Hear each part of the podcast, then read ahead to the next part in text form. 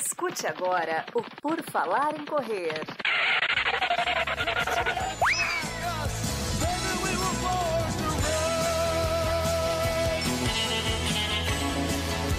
Are you ready to run?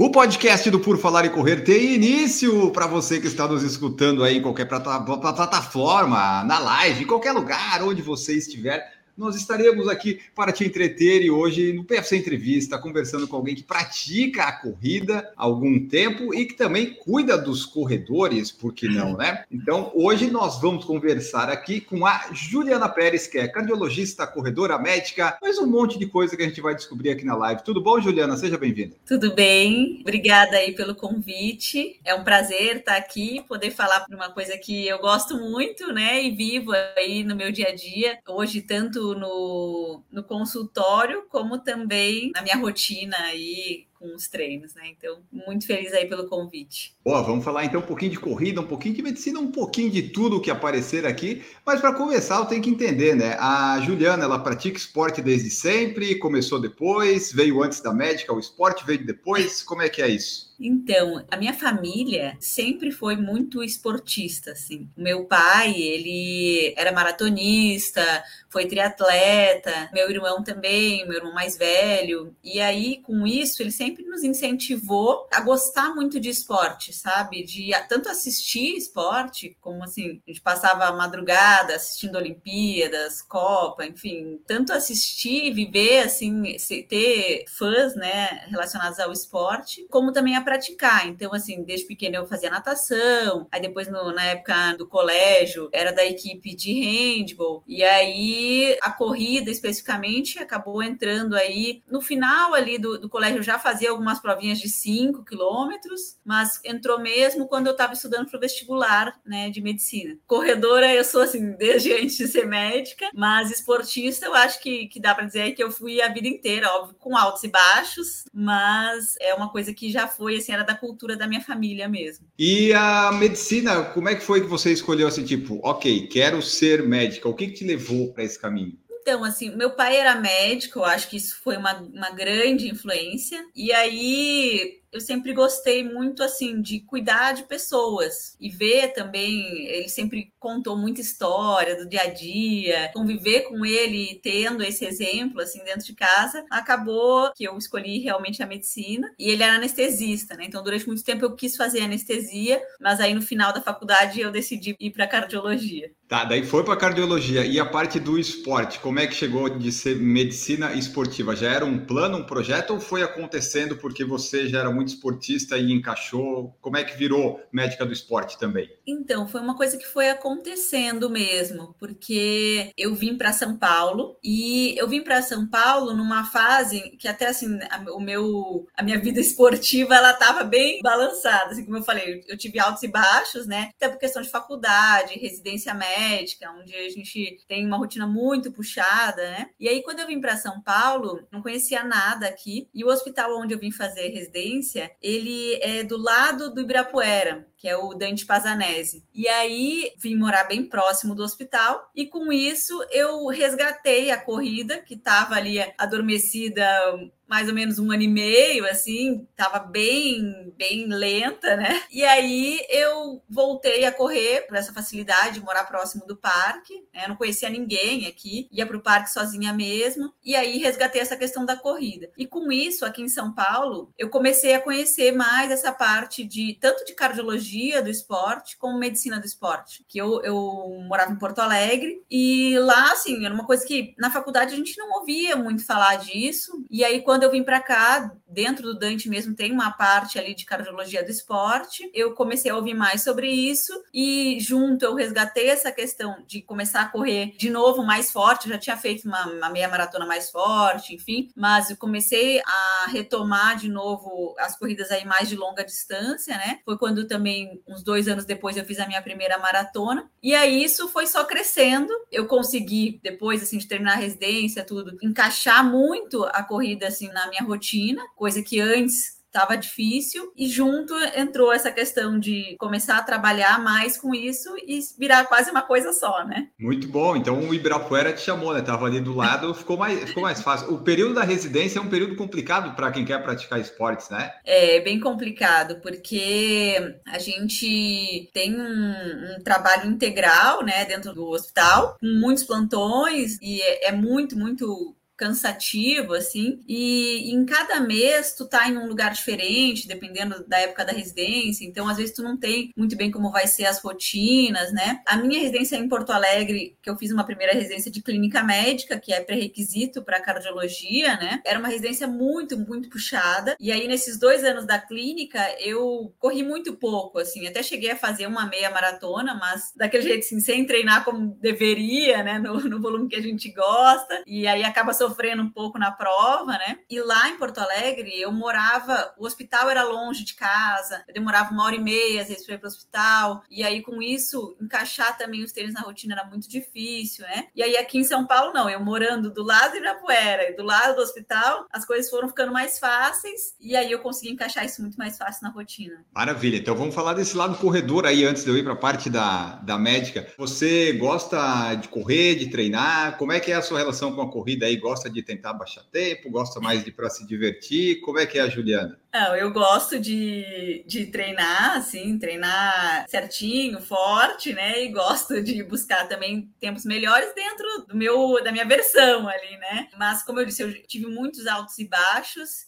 e a minha evolução não, não foi nada linear, assim. Eu acho que hoje eu vivo a minha melhor fase aí na corrida e até consegui atingir aí tempos, né, que eu nunca imaginei, que eu pensava assim, ah, não é para mim, sabe? Mas a, consegui atingir isso na constância mesmo, que eu acho que foi a fase em que eu tive uma maior constância nos treinos e comecei a colher os resultados, né? Boa, e a maratona meia, você fez maratona no passado, foi isso? Eu fiz três maratonas e tá. tô indo para minha quarta agora em novembro em Nova York e meia maratonas já fiz assim, sei lá, mais de dez, nem já perdi as contas aí. Tá, e vamos falar então da, das, da mais icônica, né, que é a maratona. Quais que você já fez? Eu fiz primeiro Floripa em 2019, Uh, aí veio a pandemia, né? A pandemia ali, eu, eu trabalhei muito, trabalhei na linha de frente, né? Então foi um período também difícil. Eu acabei treinando assim o mínimo que dava, né? Treinava a distâncias mais curtas. E aí depois da pandemia, então, que eu voltei de novo a, a engrenar, assim. Aí então eu fiz Berlim o ano passado e fiz Porto Alegre esse ano, em junho. E agora eu vou fazer Nova York. Ah, mas emendou três assim, no... o treinador gosta disso. Você tem, você tem treinador? Eu treino com o Marcos Paulo, né, da, da MPR. Ah, então ele não gostou.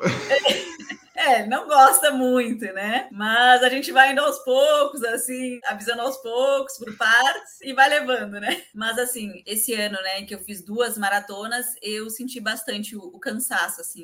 Também trabalhando muito, a gente oscila um pouco aí, né? E aí eu senti o cansaço agora, depois do meio do ano, aí agosto, o cansaço bateu. A gente teve que ajustar algumas coisas no, nos treinos, mas consegui retomar aí para fazer uma boa prova lá em Nova York. As provas que você fez, por exemplo, Berlim, que foi ano passado, e Porto Alegre esse ano, que são provas rápidas e tal. Você foi com algum objetivo de tempo? Você correu bem? Como é que foi a experiência dessas duas provas? Então, foi assim. Eu fiz a minha primeira maratona em 4 horas e 13 bem assim, para completar, não estava nem ligada em tempo. E aí eu fui fazer essa prova em Berlim. Eu queria o sub 4. Só que eu tive um, uma evolução muito muito boa assim, né, nos, nos treinos. E aí eu consegui fazer lá 3 horas e 42. E eu tava, né, pensando antes só no sub 4 e eu fiz uma prova assim redonda, bem confortável, sabe? Bem ali, curtindo muito a prova. Então foi muito bom, assim. E aí, com isso,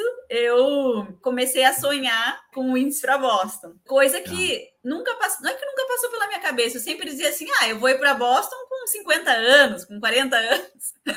que para é. mulher acaba ficando um pouco mais fácil, né? E aí, não que seja fácil fazer o tempo lá com 40, 50 anos, né? Mas eu sempre falava isso, achava que era uma coisa que estava muito distante, assim. E quando eu fiz essas 3 horas e 42 lá em Berlim, me sentindo bem, né?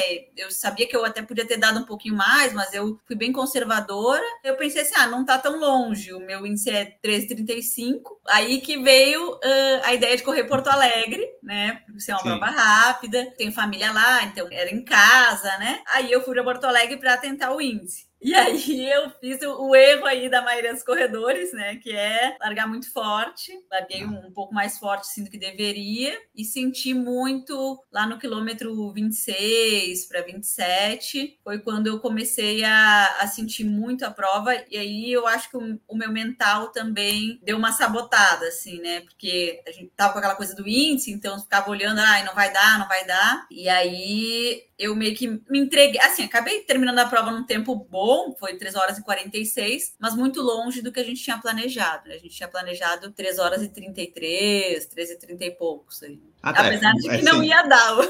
Agora o, é. forte foi super alto, né? Eu larguei a prova no fim num ritmo que seria, se eu conseguisse manter, em torno de 13,28, né? Então eu acabei largando mais forte, mas eu penso assim, eu arrisquei pro que realmente eu sei que é difícil e que a gente tem que fazer um esforço grande aí para conseguir, né? É, né? Porque, tipo, a primeira que você fez ali em Berlim, a primeira, não a sua primeira, né? Mas a primeira prova que você correu ali depois da pandemia em Berlim foi sem objetivo, sem nenhuma meta sua cobrança, né? Aí a gente, o que entregar tá bom. O problema é sempre a próxima, né? Que a gente é. quer melhorar e tem objetivo. Aí é. começa a pesar. É verdade. Mas aí, Nova York, você tá indo é mais para curtir, porque Nova York, subidas e descidas, não vamos pensar em tempo, é mais para curtir a prova, é isso? Isso, é mais para curtir mesmo. E é, foi isso também que a gente conversou, né? Eu já estava mais. Passei esse período aí que eu estava um pouco cansada, que eu estava sentindo mais os treinos, assim, eu estava sentindo dificuldade em fazer treino intervalado forte, sabe? Não conseguia entregar ali, até o que eu vim entregando antes, né? No ciclo de Porto Alegre. A gente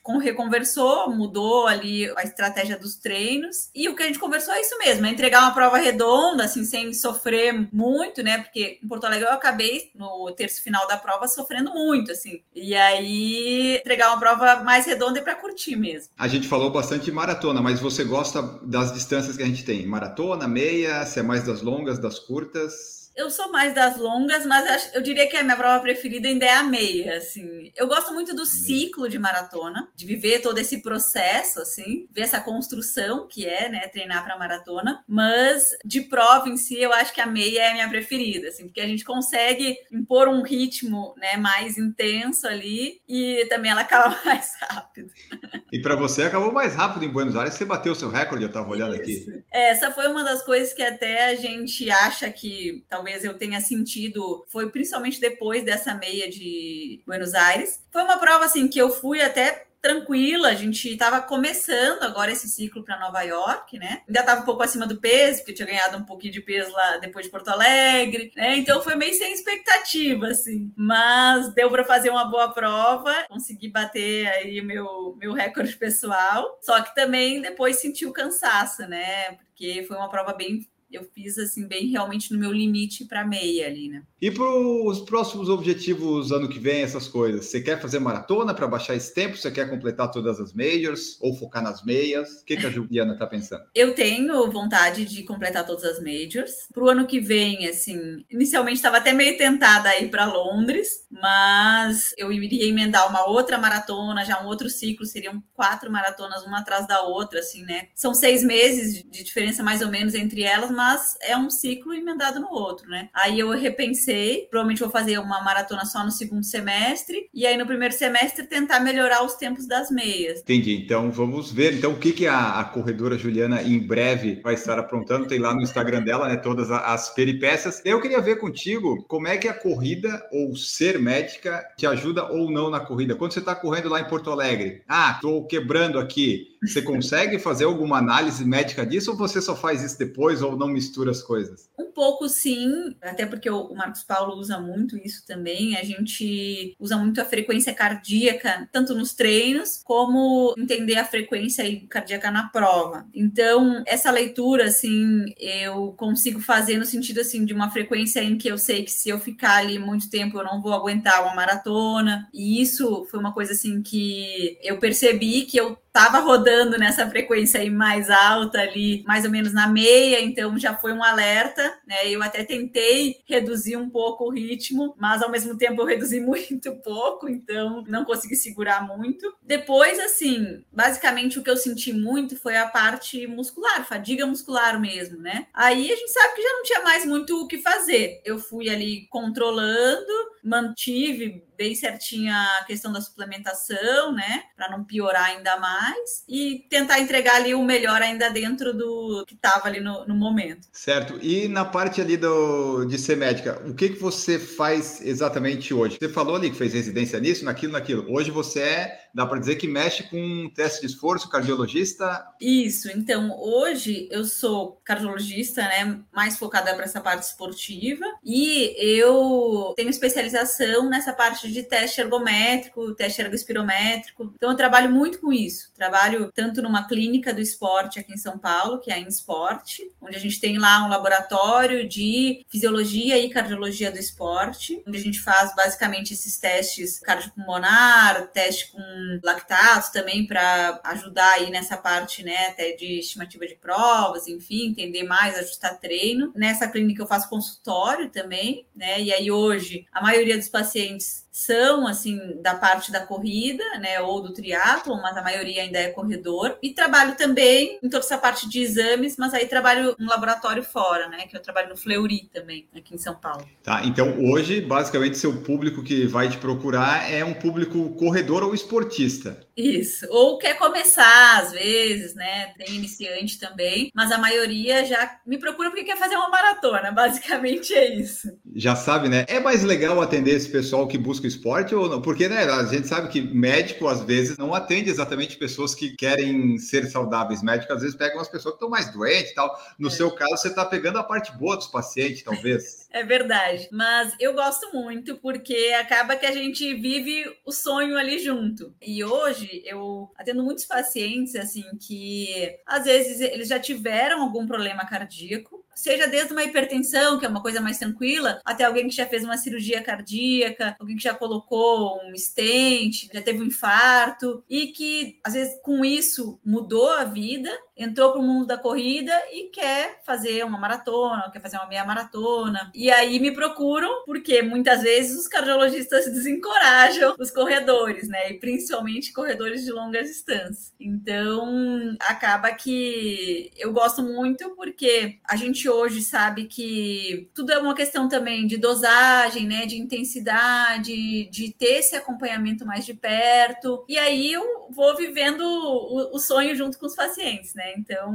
isso é uma coisa que é muito gratificante. E de uma maneira geral, assim, qualquer pessoa pode praticar esporte. Nesses casos que você falou ali, tendo um acompanhamento, quase todo mundo consegue, ou tem alguns casos específicos que você tem que dizer, ah, para você correr, infelizmente, não vai dar, você tem que procurar o esporte. Acontece casos assim ou a, na grande maioria dos casos com acompanhamento, diminuindo o ritmo, talvez intensidade, acompanhando a frequência, todo mundo consegue correr? Se a gente for falar assim, corrida de uma maneira geral, seriam assim raríssimos casos em que a pessoa não pode correr. Aí, se a gente for falar já de maratona, que a gente sabe que é um esforço muito maior, às vezes a pessoa vai ficar 4, 5, 6 horas na prova, né? Aí realmente a gente vai ter que avaliar bem caso a caso, os detalhes ali. Alguns realmente a gente vai às vezes conversar e desencorajar encorajar a fazer esse tipo de prova, mas de uma maneira geral, a gente consegue. E também depende muito da paciência do paciente, e às vezes, né, ir evoluindo lentamente, e ganhando essa resistência e também obedecendo intensidade, que é uma coisa que é difícil. Às vezes a gente vai conseguindo aos poucos progredir e surpreende até em chegar a fazer provas mais longas também. Porque nesse caso do paciente que você falou que não respeita, se ele não respeita, o corpo dele manda um aviso também, né? É, que o pessoal gosta vai... de, de, treinar forte, né?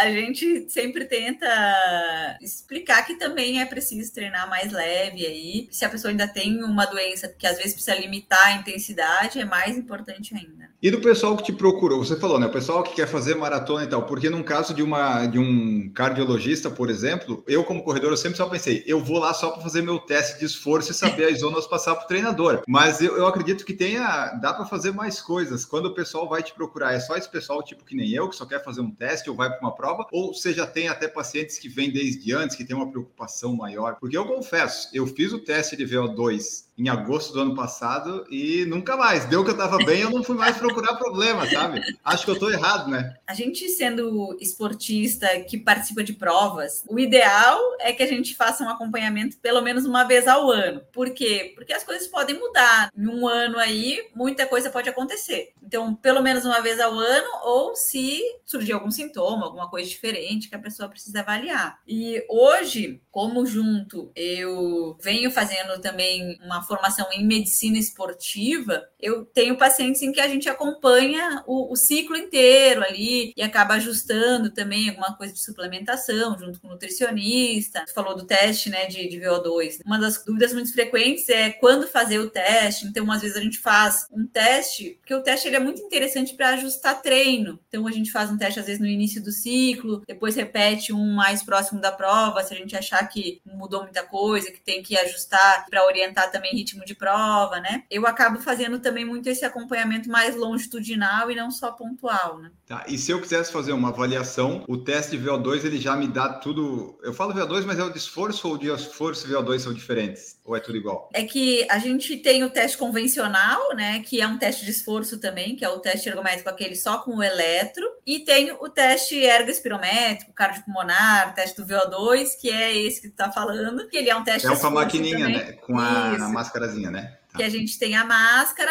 e tem o eletro. Então, ele avalia essa parte clínica, né, cardiológica, e também nos dá os dados que são importantes aí para ajustar treino, ajustar intensidade. Mas para saber só se o coração tá ok, o de esforço seria suficiente? Seria, seria suficiente. Com o cardiopulmonar, a gente melhora a sensibilidade até para diagnóstico de doença. E principalmente tem uma coisa que para quem corre, né, que é diferente, os protocolos utilizados nos testes convencionais e principalmente esses testes feitos em laboratório, em hospital, eles não são pensados para quem corre uma maratona. Eles são pensados para a população em geral, que é mais sedentária, e eles às vezes levam muita inclinação. A gente quando pensa já num público mais esportista e principalmente para quem corre longas distâncias, aí a gente faz protocolos mais voltados para essa prática esportiva, até para conseguir levar os dados que a gente vai ter no teste para os treinos. E fora isso, assim, eu vejo que a gente acaba extraindo realmente o máximo ali do paciente quando a gente pensa já mais um teste mais esportivo. E que muitas vezes nas clínicas, nos laboratórios, o pessoal não vai realmente no máximo. Só que a gente tem que pensar que a gente está avaliando um paciente que quando está lá na, na linha de chegada, que falta 100 metros, 200 metros, ele vai dar o máximo dele e a gente tem que testar até isso, né? Fazendo esse exame aí do teste do, de esforço aí do VO2, ali eu já vou ter as métricas que eu preciso para saber o meu treino. Ele vai dizer quanto que é o meu confortável, quanto que seria o meu mais intenso, em termos de ritmo, em termos de frequência ou só em termos de frequência? Como é que é esse resultado para o pessoal que vai fazer ou quer fazer? Às vezes vem o resultado, a pessoa não sabe exatamente o que é, o treinador talvez saiba, mas a pessoa quer saber um pouquinho ali. Então, como é que ele vem? Ou como é que ele deveria vir? Vem com os ritmos, vem já com as zonas, com as frequências? Esse eu acho que é um dos grandes diferenciais que a gente tem numa clínica esportiva, né? Como a gente tem lá na Esporte. No laudo mesmo, vai toda a parte ali mais técnica, que às vezes o paciente não entende realmente, mas vai uma parte esportiva, onde ele vai ter as zonas de treino montadas a partir dessa análise metabólica ali. E nessas zonas de treino tem ritmo, velocidade e frequência cardíaca conforme cada intensidade para aquele paciente. Também a gente dá ali estimativa para uma prova de 10 quilômetros, uma prova de meia maratona, maratona. O que a gente tem que pensar também é que a gente ali faz uma análise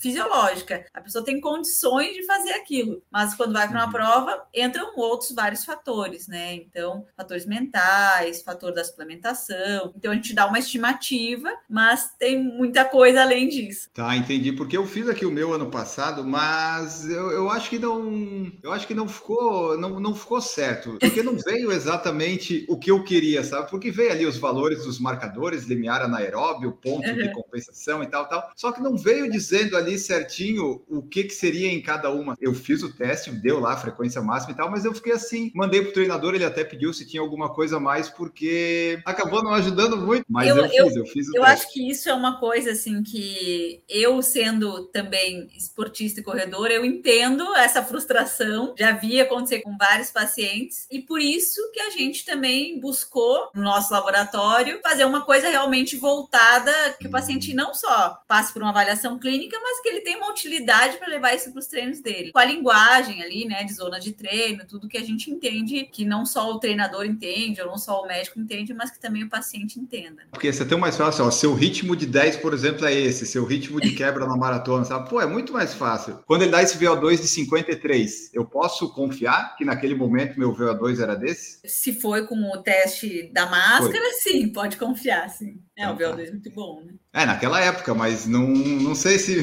representou muito. Eu fiz logo depois do recorde dos 10 quilômetros eu fiz a maratona de Floripa, a, os 10 da maratona de Floripa ano passado, e daí na segunda eu fiz o teste de esforço lá. Então tá bom, então na época tava bom. Já tirei algumas dúvidas com a doutora aqui, né? Vou aproveitar fazer uma consulta online aqui.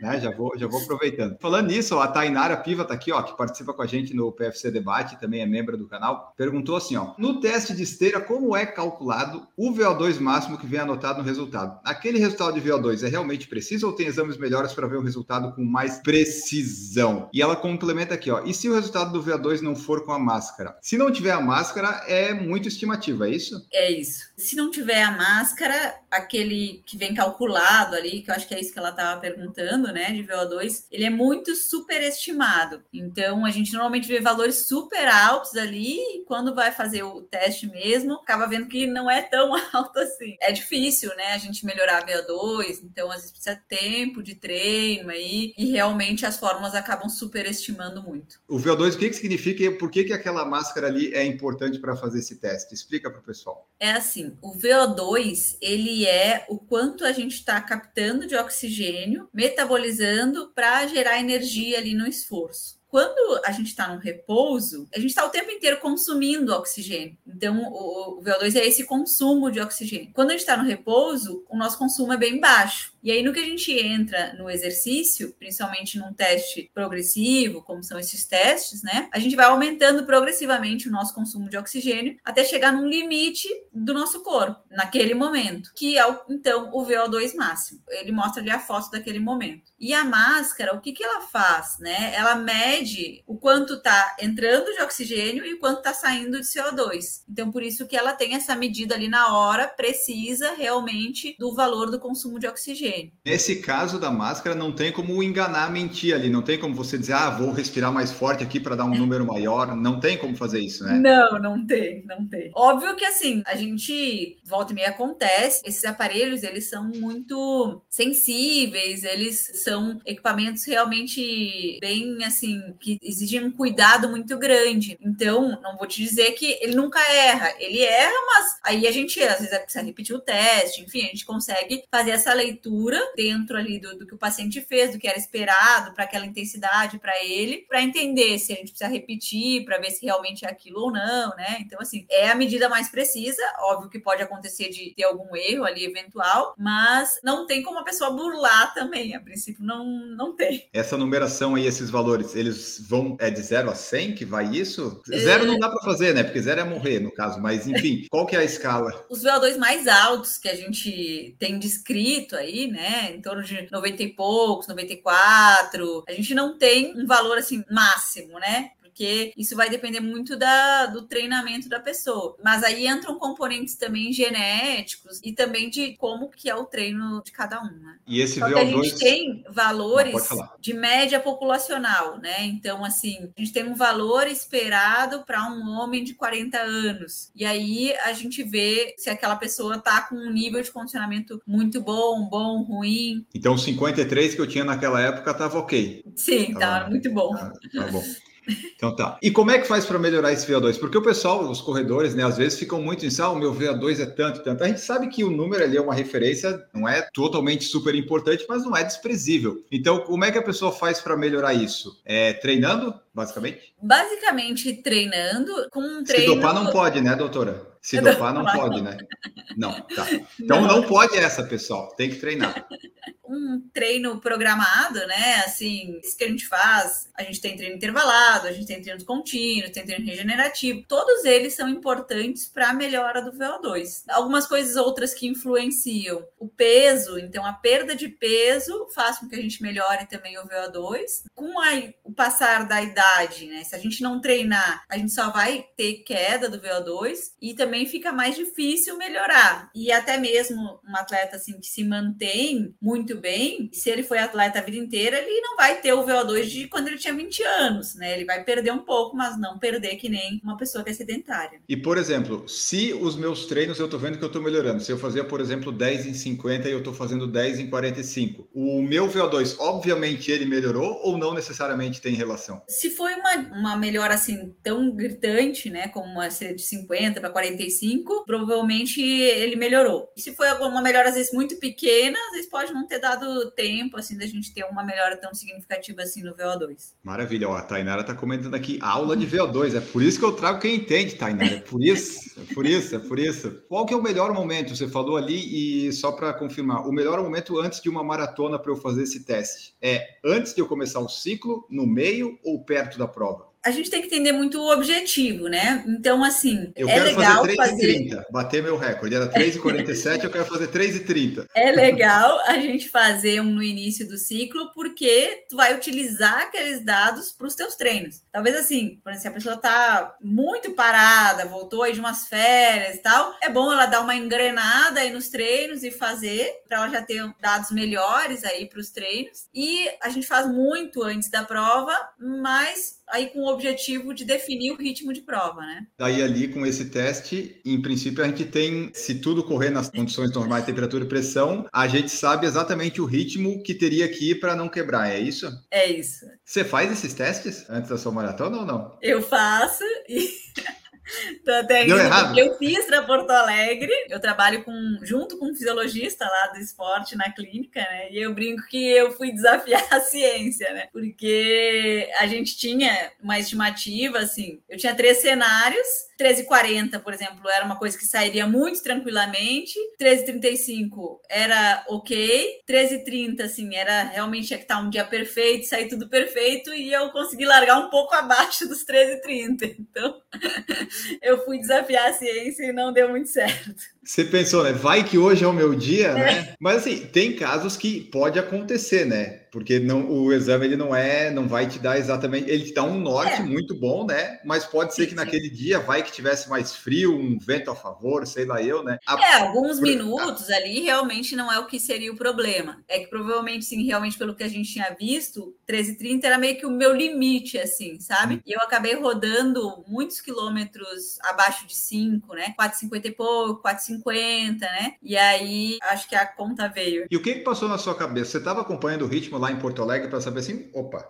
opa, terceiro, opa, Opa, você estava vendo e pensando, eu acho que eu estou muito rápido, eu vou ver até onde é que dá. O que, que foi, passou pela sua cabeça? Que você já sabia os resultados, né? Ah, eu estava me sentindo bem, assim como a gente chega numa maratona descansada e super bem treinado, né? Então é aquela cabeça do maratonista. Não, estou me sentindo bem, estava num, num pelotão legal, assim também pessoal estava num ritmo, achava que ia dar, né? A gente sempre acha que vai dar, até Aí começar a... a... ficar pesado. Quando é que começou a ficar pesado? Foi lá nos. Começou 24? a ficar do, do 25 para o 26 ali, e também era uma parte da prova lá em Porto Alegre que tem uma, uma subida. Eu sou de Porto Alegre, mas eu não esperava aquela subida. Depois do 15, eu pensei assim: ah, agora é tudo plano, mas tinha um viaduto que tinha que subir, eu acho que essas duas coisas juntaram, assim, por isso que eu falo que também foi um pouco mental, assim. E esse teste que a gente faz, que você fez ali antes da maratona, ele é o mesmo teste de esforço normal que uma pessoa faria, só que ele te dá mais métricas, é isso? Esse que a gente fez especificamente,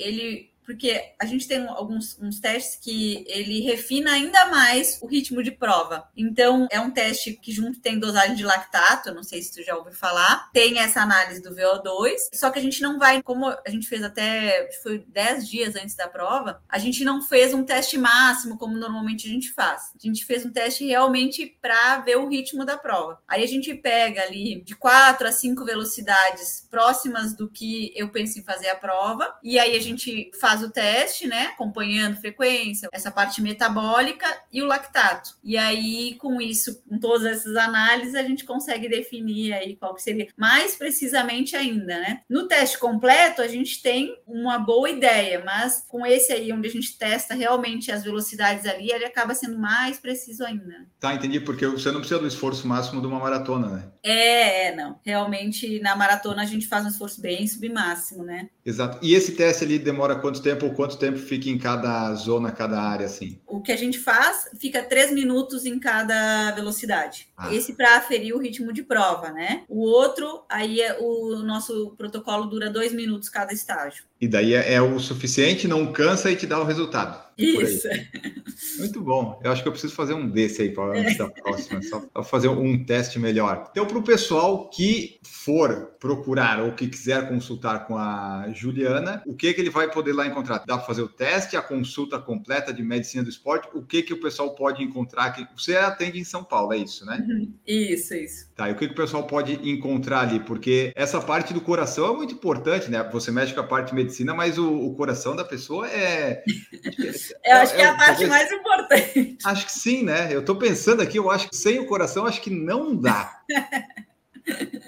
É, hoje eu faço consulta clínica cardiológica comum, mas também faço toda essa parte aí de acompanhamento para parte esportiva. E na clínica a gente já consegue fazer né, a consulta, o teste, faz eletro de repouso também, né? Porque às vezes o paciente não vem para fazer o, o desforço no mesmo dia. E faço também esse tipo de acompanhamento mais longitudinal, como eu falei, né? Para um ciclo de maratona. E então ali a gente já consegue fazer esse acompanhamento e já fazer o teste também na clínica. Né? Certo. E eu estava olhando aqui no seu Instagram e eu lembrei a frequência cardíaca que a gente mede. A sua você mede como? Pelo relógio ou pela fita? Eu uso os dois, assim. Eu é confiável, doutora. Eu posso confiar nisso aí? Qual que é o menos ruim? Não, o mais preciso é a cinta. Isso aí é, é, a gente não, não tem como discutir. Eu uso muitas vezes só o, o de pulso. Eu tinha muito desconforto com a cinta. Esse tempo eu estava testando uma cinta nova, eu até me adaptei melhor com ela. E eu, eu vejo que o meu relógio ele bate assim, bem parecido ali dentro. Mas eu pego, principalmente no consultório, a gente vê muito erro de relógio. E a gente até estimula que o paciente às vezes ligue o relógio na hora do teste para a gente comparar e a gente vê que tem bastante erro mesmo no relógio. A cinta é o mais confiável, né? Quando a gente quer utilizar realmente com precisão ali a frequência cardíaca, o melhor é a cinta mesmo. Tá, o relógio ele é uma referência, mas não, não dá para dizer que ele é muito confiável. É, ele tem uma taxa de erro maior. Uma coisa que a gente tem utilizado muito é aquela. É um que vem no braço da Polar. É um sensor que ele é igual ao relógio, só que tu coloca ele no braço porque uhum. no braço ele tem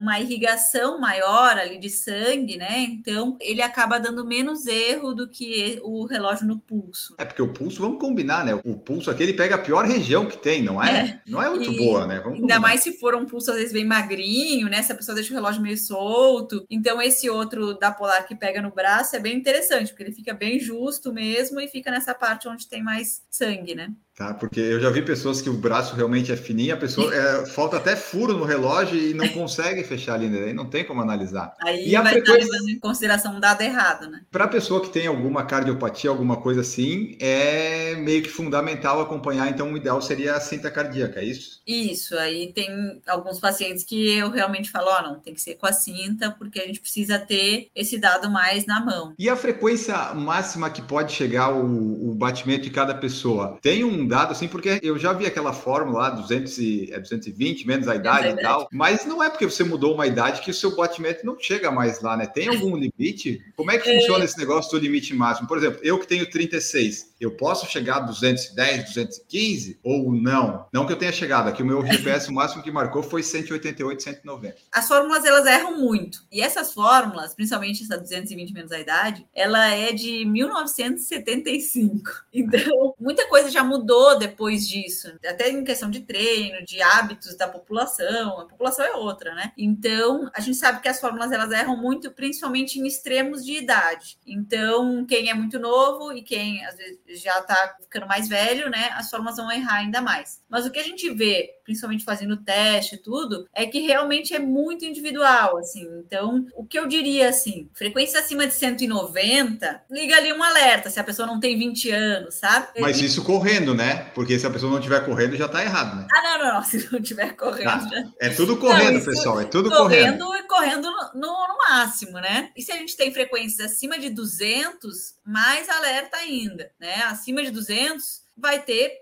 uma pessoa que normalmente é mais jovem. E mesmo assim, normalmente vai chegar ali no máximo até uns 210, muito mais do que isso, provavelmente mais chance de ser uma arritmia do que realmente ser o ritmo normal do coração. Mas a pessoa, por exemplo, se o coração tiver a 200 e tal, a pessoa vai sentir que tem alguma coisa diferente, né? Dá para perceber ou não? Se a pessoa está com 200 e esse é o normal, está no ritmo normal do coração, normalmente essa pessoa vai ter em torno de 20 anos ali, máximo próximo de 30, né? E ela está num esforço máximo mesmo. Talvez ela não sinta, ela vai sentir que está ofegante, o coração acelerado, mas do esforço, né? Do esforço bem intenso. Se for uma arritmia, o que, que, acontece? Normalmente a pessoa para o exercício e ela pode ainda permanecer alta, que a gente deveria ter uma recuperação e não acontece, ela pode sentir a pulsação muito forte aqui no pescoço, pode aí ter desconforto no peito, dor no peito, tontura, desmaio, né? Que são aí já os sintomas de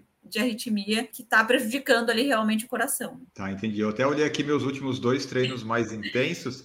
Um deles eu cheguei em 181 e o outro a 185 de acordo com o polar, né? O máximo que eu cheguei aqui de acordo com o relógio foi 190 em algum dia que eu não sei qual foi. Tá? Ah, até que tá ok. Tá dentro, tá, tá, dentro. Tá bom. Na maratona, na maratona ficou em 150, 160, eu acho. Então também estão bem. É, nessas provas né, mais longas, normalmente a média ela não fica ali próximo do máximo e às vezes no final, quando a gente já tá bem desgastado e, ou às vezes quer dar um sprint final, alguma coisa assim, pode chegar no máximo. Até fui olhar aqui, doutor, até fui olhar aqui, ó, fui pegar a minha prova. 159 por quilômetro, uma 159 batimentos, né, e chegou a 176 nos últimos 200 metros para completar é. a maratona. é típico, né? É típico de é. corredor, né? Não se aguenta. Por exemplo, meus pais acima de 70 anos, o batimento não pode estar muito alto se estiver correndo, é, né? Normalmente não vai estar muito alto, mas, por exemplo, assim, eu tenho alguns pacientes que correm e têm 70 anos e eles chegam a 170 e poucos, por exemplo, de frequência cardíaca. Se a gente fosse fazer pela fórmula, a gente ou iria parar o treino, né? Enfim, e como aquela pessoa é muito ativa e ela consegue fazer um esforço intenso, ela atinge, às vezes, esses valores uh, mais altos de frequência cardíaca. Aí, por isso que é importante, se está muito fora da fórmula, é importante passar por uma avaliação. E aí, por isso que é importante a gente realmente levar o paciente no máximo, né? Para entender realmente qual que é a frequência cardíaca máxima dele. Tá, então para o pessoal que está nos escutando, nos vendo, uma vez por ano fazer um testezinho de esforço, tá legal. É isso aí. Então tá bom. Uma vez por ano, pessoal. Vamos, é. vamos lá fazer. Principalmente, pra... né? Se quer fazer maratona e quer fazer prova, tem que se cuidar. Mas não, não tem aquela coisa. Se procurar, a gente pode acabar achando. Não é melhor não achar? Mas é não, que aí pode achar de uma maneira pior, né? É verdade, é verdade. E o mínimo de batimento em repouso para praticantes de esporte é muito menor do que a população normal? E daí eu ia perguntar isso, né? Porque a gente fala coração de corredor, porque quem pratica esporte é normal o batimento, ele, o em repouso ser menor do que das pessoas que não praticam esporte? Uma das adaptações, né, do treinamento é essa frequência de repouso mais baixa em quem treina. Isso não vai acontecer com todo mundo, mas é uma das primeiras adaptações que a gente tem aí ao exercício. E e a gente, valores assim que seriam realmente preocupantes, porque as pessoas se preocupam muito com isso, seria ali próximo de 30 de frequência cardíaca, né? 40, entre 40 e poucos e 50 é totalmente esperado aí para quem treina. E principalmente assim, não só os números, mas a gente iria se preocupar se essa pessoa tivesse sintomas. Então, numa frequência cardíaca muito baixa, quais sintomas que iriam nos preocupar? Tontura e desmaio. Porque se a frequência está muito baixa, a ponto de ser uma doença mesmo, ela não vai conseguir bombear ali o coração como deveria, o sangue não vai conseguir chegar no cérebro, principalmente como deveria, aí pode causar tontura e desmaio, né? Então, frequência cardíaca muito baixa dormindo, que às vezes as pessoas, hoje em dia, né, o pessoal monitora o sono, ou às vezes fez um exame que monitorava o sono também, e ficam muito preocupadas com isso. No sono também é bem comum a gente ter essas frequências mais baixas, e em atletas é bem comum a gente ver essas frequências mais baixas. E daí eu lembrei de uma coisa, por exemplo, Comi algumas porcarias, pizzas e tal. Vou dormir, meu coração ficou mais acelerado. É normal isso, doutora? Quando come muita porcaria assim, por causa das coisas que o corpo está trabalhando para aquelas porcarias que eu comia? Teve uma, uma época que eu comi um x-tudo enorme, assim, quando eu fui dormir, o coração tava.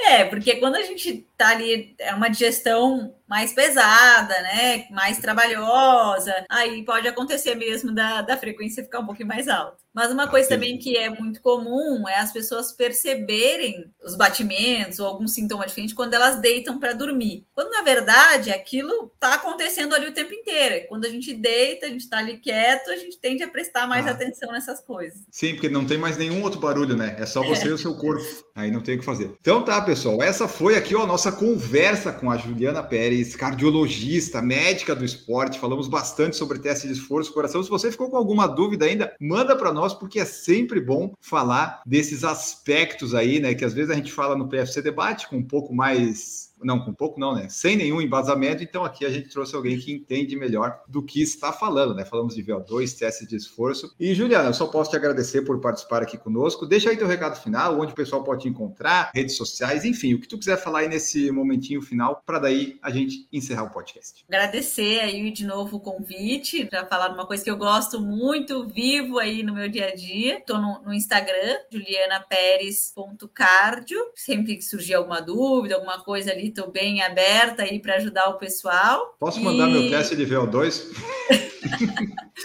não, exames normalmente eu não avalio. Tá, não pode então, esse não pode, pessoal. E em São Paulo, aqui, né, na, na clínica M Sport, é onde eu atendo aí e ajudo aí os corredores, triatletas, pessoal aí que gosta de fazer uma força. Maravilha, então tá, pessoal, entre lá em contato, sigam no Instagram, procurem a doutora Juliana se você estiver em São Paulo, quiser fazer algum teste, conhecer um pouquinho mais, vai lá acompanhar a rotina dela e nós vamos ficando por aqui. Não se esqueça de seguir e avaliar no Spotify, ser inscrito no canal do YouTube, se tornar membro a partir de R$ 4,99. Faça sua parte que nós fazemos a nossa por aqui. Tchau para vocês. Produção por Falar em Correr, podcast multimídia.